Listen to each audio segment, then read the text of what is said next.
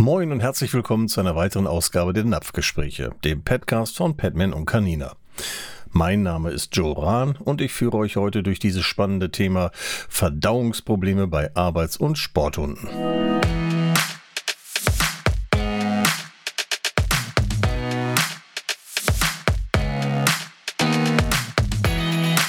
Napfgespräche, der Podcast. Und da bin ich wieder. Wie schon gesagt, berichte ich heute über Verdauungsprobleme bei Arbeits- und Sporthunden. Da machen sich die meisten Hundehalter keine Gedanken zu. Das merke ich auch immer wieder in unseren Beratungen. Heute erkläre ich euch, was die Ursachen für diese Problematik ist und auf was es zu achten gilt. Außerdem werde ich euch heute Hinweise geben, welche Symptome es zu beachten gilt und wie ihr bei eurem Hund vorbeugen und wenn akut behandeln könnt.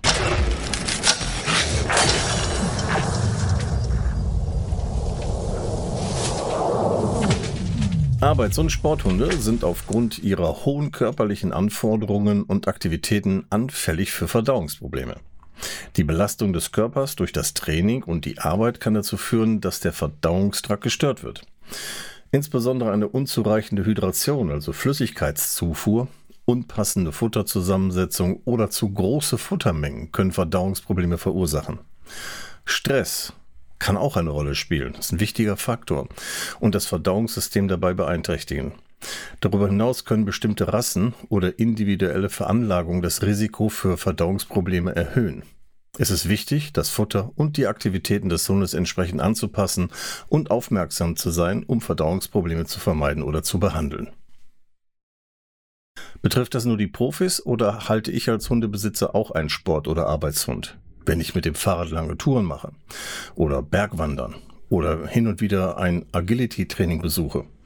Welche Sportarten sind davon betroffen und welche Hunde? Unter dem Begriff Sporthund fallen viele verschiedene Sportarten und Aktivitäten, die Hunde ausüben können. Dazu gehören beispielsweise Agility ist eine Sportart für Hunde, bei der sie einen Hindernisparcours möglichst schnell und fehlerfrei bewältigen müssen. Das ist eine tolle Freizeitbeschäftigung für Hunde und ihre Besitzer, da es die Bindung zwischen Hund und Mensch stärken soll und gleichzeitig körperlich und geistig anspruchsvoll ist. Flyball ist eine dynamische und aufregende Hundesportart, die in den 70er Jahren in den USA entstanden ist. Ziel des Sportes ist es, dass ein Team von vier Hunden in möglichst kurzer Zeit einen Parcours mit Hürden, die sogenannten Flyball-Boxen, durchläuft und dabei einen Ball aufnimmt und zurück zum Startpunkt bringt. Obedience. Das ist eine Hundesportart, bei der es darum geht, dass der Hund auf Kommando des Halters verschiedene Übungen ausführt. Diese können aus verschiedenen Bereichen stammen, wie beispielsweise aus dem Bereich der Unterordnung, des Apportierens oder der Geruchserkennung. Und der Hund wird dabei in verschiedenen Klassen eingeteilt. Je nachdem, wie fortgeschritten die Übungen sind und wie viel Erfahrung Hund und Halter bereits haben. Auch hier gibt es Wettkämpfe. Dann gibt es das Disc-Dogging. Schweres Wort. Disc-Dogging. Auch bekannt als Frisbee-Disc-Dogging. Ist eine Hundesportart, bei der der Hund eine Frisbee-Scheibe fängt, wie es Wort schon sagt, und zurück zum Halter bringt. Es gibt verschiedene Disziplinen, wie zum Beispiel Freestyle, bei dem der Hund verschiedene Kunststücke und Tricks zeigt, oder Distance, Accuracy, bei dem es darum geht, die Frisbee-Scheibe möglichst weit oder genau zu werfen. Das Disc-Dogging ist nicht nur eine anspruchsvolle Sportart, sondern auch eine beliebte Freizeitbeschäftigung für Hunde und ihre Besitzer, die die Bindung wieder mal ne, zwischen Mensch und Tier stärken und gleichzeitig körperlich und geistig anspruchsvoll ist. Dann gibt es Canicross. Das ist eine Sportart, bei der der Hund gemeinsam mit seinem Halter einen Parcours läuft, während er alleine befestigt ist. Der Mensch. Nee, der Hund. Der Halter trägt dabei eine spezielle Ausrüstung, der ihm dabei hilft, den Hund zu führen und gemeinsam schnell und sicher durch den Parcours zu kommen. Das ist eine sehr anspruchsvolle Sportart, eine beliebte Freizeitbeschäftigung für Hunde und natürlich auch die Besitzer und die die körperliche Fitness und Ausdauer des Hundes fördert und gleichzeitig die Bindung zwischen Mensch und Tier wieder mal stärkt. Und dann haben wir Dog Dancing. Ist auch bekannt als Dog Dance oder Kanin Freestyle. Ist eine Sportart, bei der der Hund gemeinsam mit seinem Halter zur Musik verschiedene Tricks und Tanzfiguren vorführt. Auch das ist eine anspruchsvolle Sportart. Auch eine beliebte Freizeitbeschäftigung für Hund und Besitzer. Aber es setzt eine körperliche Fitness und Koordination des Hundes voraus, fördert die auch und natürlich wieder eine tolle Stärkung zwischen Mensch und Tier. Dann gibt es den Turnierhundesport. Das ist eine Vielseitigkeitsprüfung für Hunde, die aus verschiedenen Disziplinen besteht, wie zum Beispiel dem Gehorsamslauf, dem Hindernislauf und dem Hürdenlauf. Der Hund muss dabei verschiedene Aufgaben wie das Durchlaufen eines Slaloms oder das Überwinden von Hindernissen bewältigen und dabei schnell und präzise arbeiten. Auch das wiederum intensive Ausbildung und Vorbereitung und kann Stress erzeugen. Und wiederum tolle Bindung zwischen Tier und Halter. Dann gibt es den Schutzhundesport. Das ist auch bekannt als IPO, Internationale Prüfungsordnung. Oder VPG, Vielseitigkeitsprüfung für Gebrauchshunde. Das wiederum ist eine Sportart, die auf die Ausbildung von Dienst- und Schutzhunden ausgerichtet ist. Dabei wird der Hund auf verschiedene Aufgaben wie das Verfolgen und Stellen eines Flüchtenden, das Bewachen eines Gegenstandes oder das Überwinden von Hindernissen trainiert. Und jetzt kommen wir zu den Arbeitshunden. Gerade hatten wir die Sporthunde, jetzt kommen die Arbeitshunde. Die werden in verschiedenen Bereichen eingesetzt, je nach ihrer Rasse und Ausbildung. Hier auch ein paar Beispiele dazu. Der Hütehund wird dazu verwendet, Viehherren zu treiben und zu kontrollieren. Ist total eigenständig, ähm, hat auch teilweise ziemlich lange Strecken zurückzulegen, egal bei welchem Wetter. Und bei Hitze ist das natürlich auch sehr unangenehm. Und er ist mega konzentriert auf die Tiere, die dort draußen sind und achtet wirklich auf alles. Bedeutet aber auch nicht nur Entspannung, sondern auch Stress, Anspannung. Dann haben wir die Jagdhunde. Die werden beim Jagen eingesetzt, wie das Wort ja schon sagt. Beispielsweise um Wild aufzuspüren, zu verfolgen oder zu apportieren. Auch Jagdhunde unterliegen einem hohen Stress. Das sollte man nicht meinen. Wenn die irgendwo gemeinsam stehen und zur Jagd es losgeht, dann ist das eine große Meute. Und diese Meute untereinander ist sich nicht unbedingt bekannt. Das heißt, die haben schon viel Stress. Und vor allen Dingen ist es auch diese Vorfreude auf das, was sie gleich kommt. Und das fördert natürlich auch im Körper eine Anspannung. Und auch dort ist es so, dass die sich ja vielleicht vorher nicht aufwärmen, was man durchaus mit einem Tier machen kann, und dass sie sofort losgaloppieren. Und auch das ist etwas, was natürlich dann hinterher auch auf die Gesundheit geht. Dann haben wir die Rettungshunde, die in Katastrophengebieten nach Überlebenden suchen und vermisste Personen aufspüren. Auch die wieder genau das Gleiche. Die müssen eventuell hohe Höhen überwinden oder auch tiefe Tiefen. Die müssen buddeln. Ja, die müssen den ganzen Tag über aktiv sein. Hohe körperliche Anstrengung, sehr hohe Voraussetzungen. Und dann haben wir noch die Polizeihunde. Die helfen bei der Verbrechensbekämpfung. Oder auch beispielsweise um Drogen oder Sprengstoff zu erschnüffeln und bei der Festnahme von Verdächtigen zu helfen. Was die noch haben, so im Personenschutz, ähm, die müssen teilweise lange Wartezeiten aushalten können. Die müssen verschiedenste Temperaturen aushalten können, je nachdem, wo die sind auf der Welt. Ähm, und die haben eine hohe Anspannung unter Umständen. Auch das wiederum, Stress. Und dann haben wir die Blindenführhunde oder auch Servicehunde. Die Menschen mit Behinderung unterstützen, beispielsweise beim Navigieren in der Öffentlichkeit oder beim Ausführen von Alltagstätigkeiten. Auch diese Hunde müssen sehr viel Stress abkönnen. Das heißt, die haben hohe Belastung, meinetwegen durch schreiende Kinder, schreiende Menschen, wild um sich herumfuchtelnde Menschen, durch die Behinderung. Ähm, die müssen einen Blinden durch einen viel befahrenen Straßenverkehr führen und, und, und, und, und, haben sehr viel, auf das sie achten müssen. Auch dort wieder etwas, was körperliche Belastung mit, mit sich bringt. In jedem dieser Bereiche haben Arbeitshunde spezifische Aufgaben zu erfüllen und benötigen entsprechende körperliche und auch geistige Fähigkeiten um diese Aufgaben zu bewältigen. Was macht es denn aber jetzt aus, dass Hunde durch diese Art der Beschäftigung krank werden? Es ist doch gut für sie. Oder nicht? Also nicht das Krankwerden, sondern die Beschäftigung. Die sogenannten Hundesportarten und Aktivitäten sind an sich nicht krankheitsfördernd für Hunde. Im Gegenteil, sie können zur körperlichen und geistiger Gesundheit der Hunde beitragen, sofern sie korrekt ausgeübt werden. Es kann jedoch in seltenen Fällen zu Verletzungen über oder Überlastungen kommen, wenn die Hunde zu stark oder falsch trainiert werden, wenn sie bereits bestehende Gesundheitsprobleme haben oder wenn sie zu schnell und ohne ausreichende Vorbereitung in den Sport einsteigen. Viele wissen das nicht. Auch Hunde brauchen ein Aufwärmtraining. Die, die im Sportbereich wirklich aktiv sind. Ich meine jetzt nicht das normale Spazierengehen. Komm, wir gehen raus, machen eine irgendeine Wanderung oder sowas. Da laufen sich die Hunde warm. Aber wenn jetzt ein Hund durch den Transport in der Box gewesen ist, kommt raus und müsste aus der Box raus und müsste dann sofort los. Das wäre etwas, was ähm, ja, Schwierigkeiten mit sich bringen könnte in der körperlichen Verfassung auf Dauer.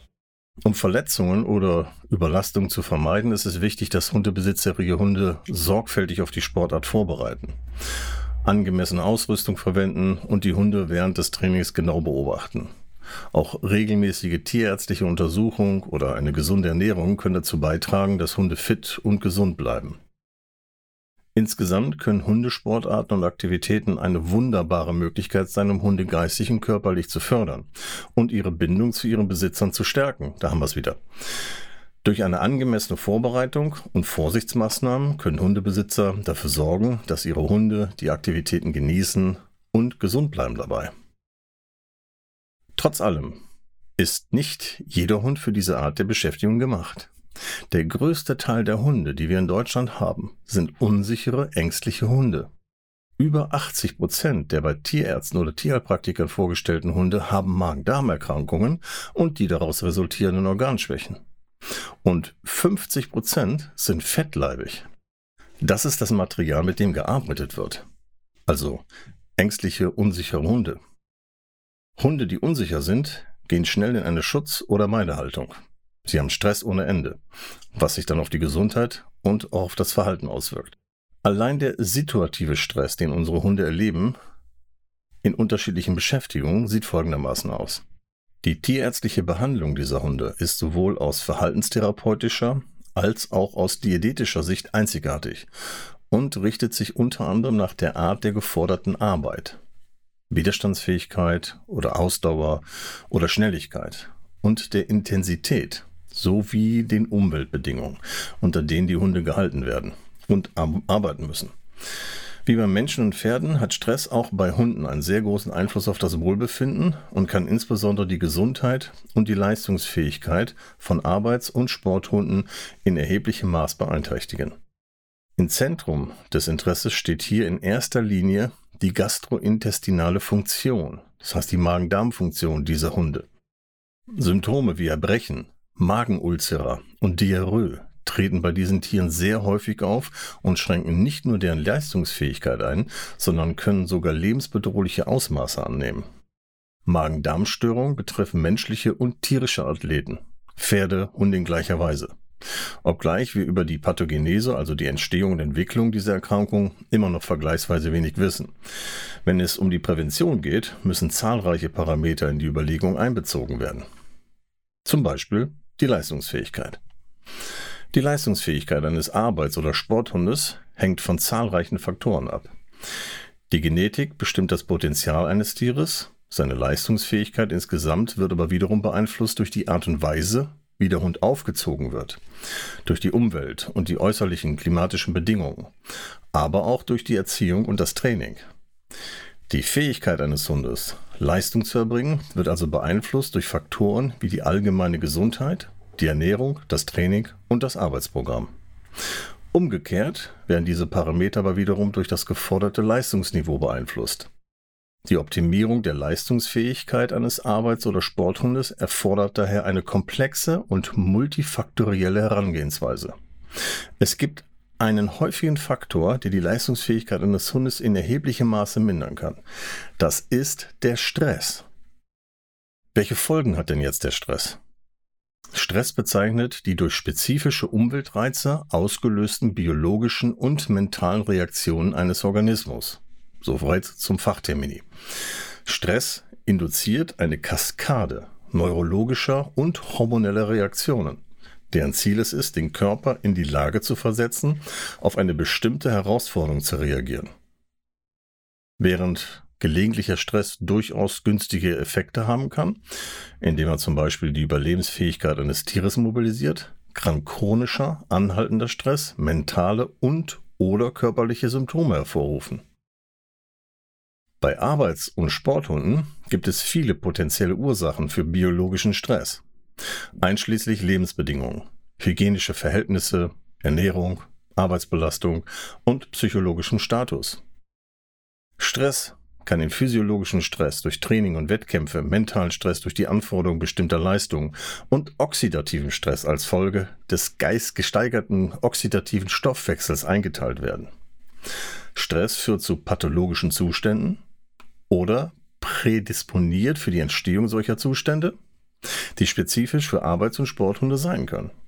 Das Warten auf den Start eines Rennens kann eine erhebliche Stressquelle für Schlittenhunde darstellen.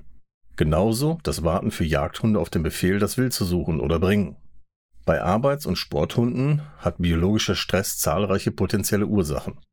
So besteht zum Beispiel ein enger Zusammenhang zwischen Stress und deren Lebensbedingungen und den hygienischen Verhältnissen, aber auch mit der Ernährung, der Qualität und der Quantität der Ernährung, der Arbeitsbelastung, dem Training und dem Wettkampf und mit dem psychologischen Status des Tieres. Was sind gastrointestinale, also Magen-Darm, Folgen körperlicher Anstrengung? Die drei häufigsten gastrointestinalen Störungen im Zusammenhang mit körperlicher Anstrengung sind Erbrechen, Magenulzera, Magengeschwür, hatte ich vorhin schon, also ein lokalisierter Defekt der Magenschleimhaut und Diarrhoe, also Durchfall. Die signifikantesten Folgen dieser klinischen Manifestationen sind Flüssigkeits-, Nährstoff- und Elektrolytverluste.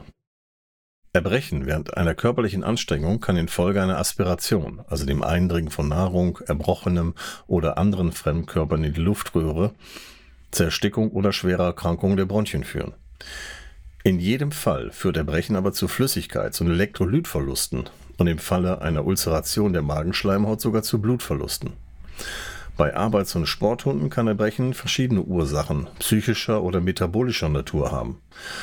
Ein weiteres Risiko ist die während der körperlichen Anstrengung im Magen vorhandene Nahrung.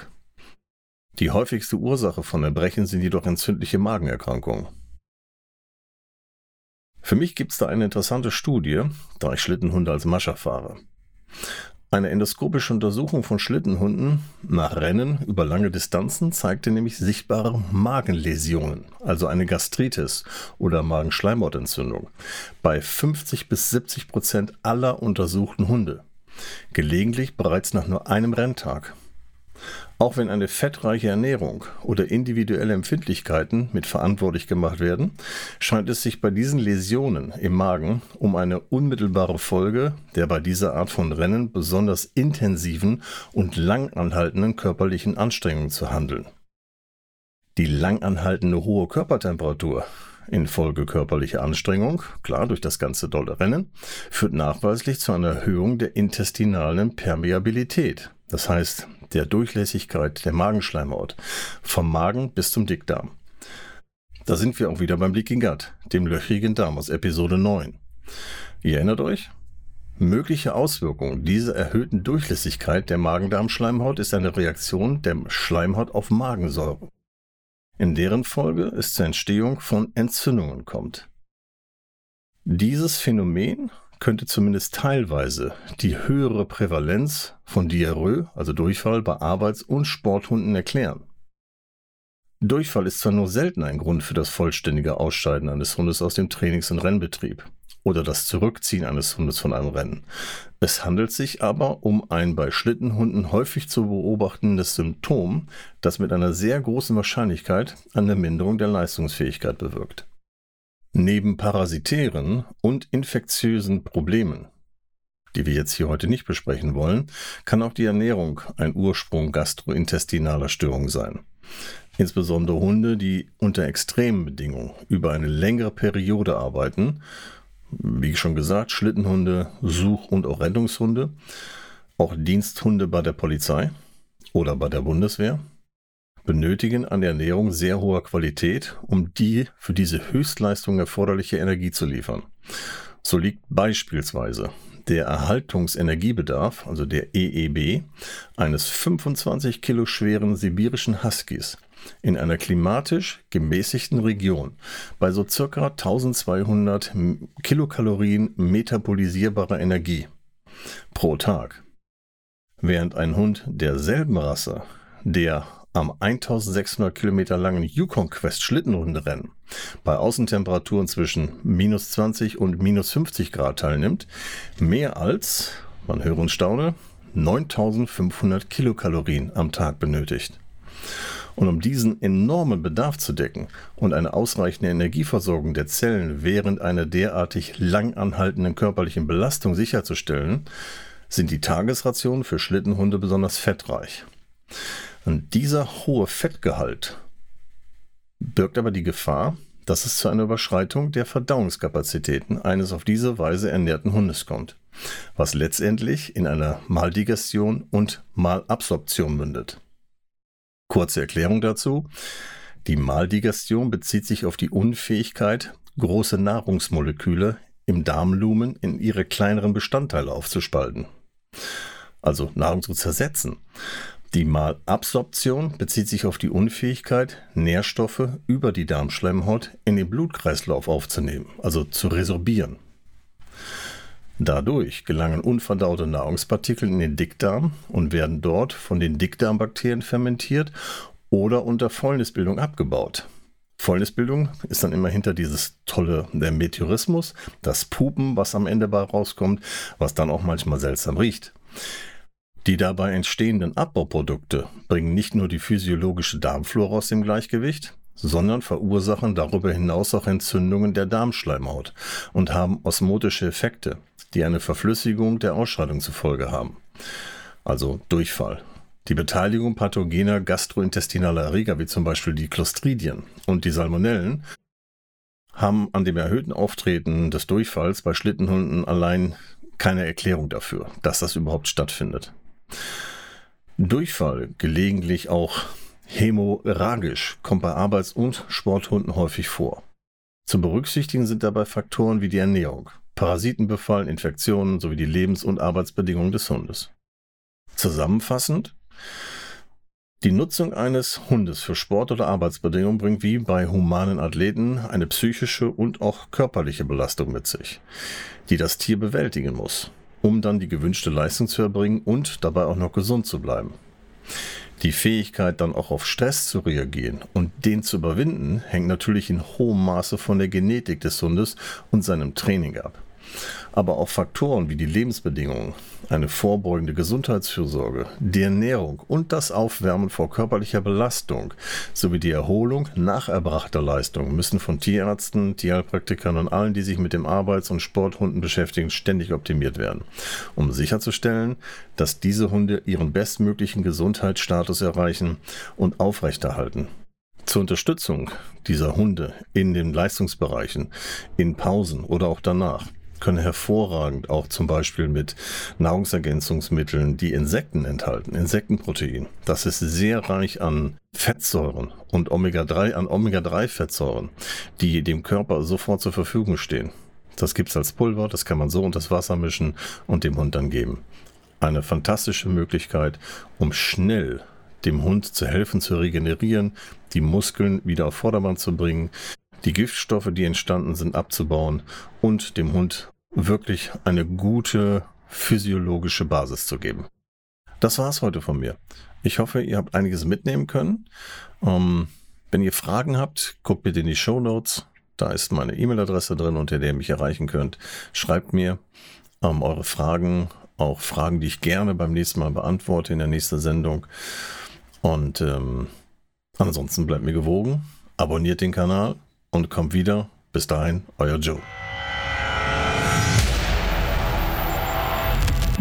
Napfgespräche, der Petcast.